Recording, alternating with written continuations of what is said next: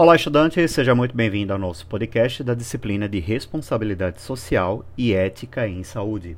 Como já foi possível você notar, o Sistema Único de Saúde SUS foi construído com uma proposta ambiciosa em atender toda a população, independentemente do pagamento de impostos ou taxas. Qualquer cidadão pode usufruir da assistência à saúde pública. Logo, aqui nós iremos conversar um pouco mais sobre as diretrizes desse sistema considerado como proteção social. Vamos lá?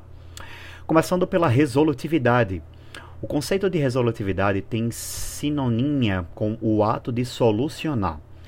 Possui como dimensões a efetividade do serviço, a integralidade, o acesso universal, a satisfação dos usuários, a multidisciplinaridade, as tecnologias utilizadas pelo serviço e as demandas e necessidades dos usuários.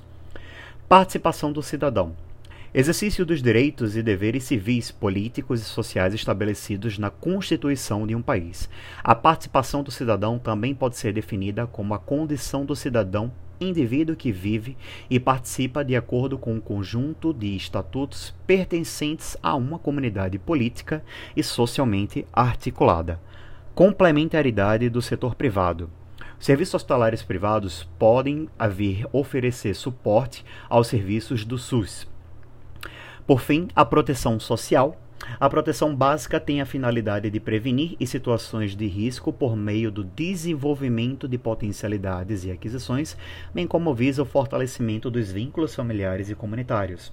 A proteção social básica destina-se à população que está em situação de vulnerabilidade social decorrente da pobreza, privação, ausência de renda, precário ou nulo acesso a serviços públicos, dentre outros, e ou fragilização de vínculos afetivos relacionados, relacionais, perdão, e de pertencimento social, discriminações de gênero, ética, por idade, por deficiência.